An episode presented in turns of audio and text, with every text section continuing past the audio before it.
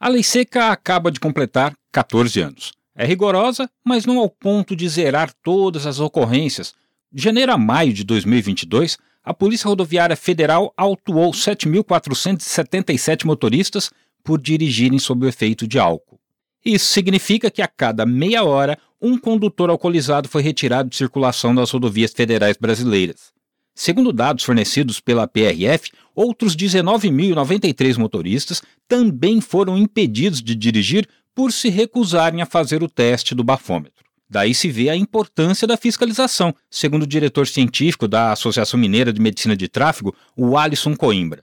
A fiscalização é a principal arma que as autoridades de trânsito têm para salvar vidas. A retirada de circulação desse infrator evita sinistros, ferimentos, mortes e contribui, obviamente, para a segurança de todos. É por isso que as nossas entidades e as demais entidades que atuam pela segurança viária insistem tanto nesse reforço do efetivo de fiscalização pela autoridade policial e órgãos competentes do Estado. A lei seca é uma das maiores aliadas da segurança no trânsito brasileiro.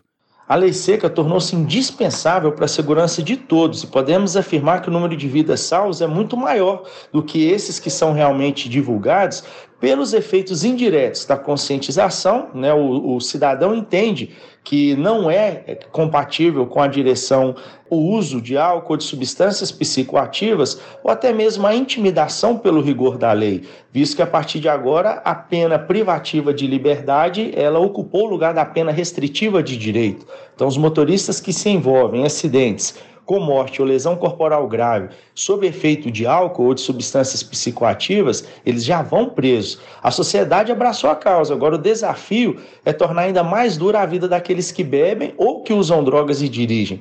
Uma das medidas que devem ser adotadas, na nossa opinião, é a implementação mais rápida possível dos drogômetros, que é fundamental para evitar que esse motorista que está sendo fiscalizado quanto ao uso de álcool migre para o consumo de outras drogas, né? buscando burlar a lei.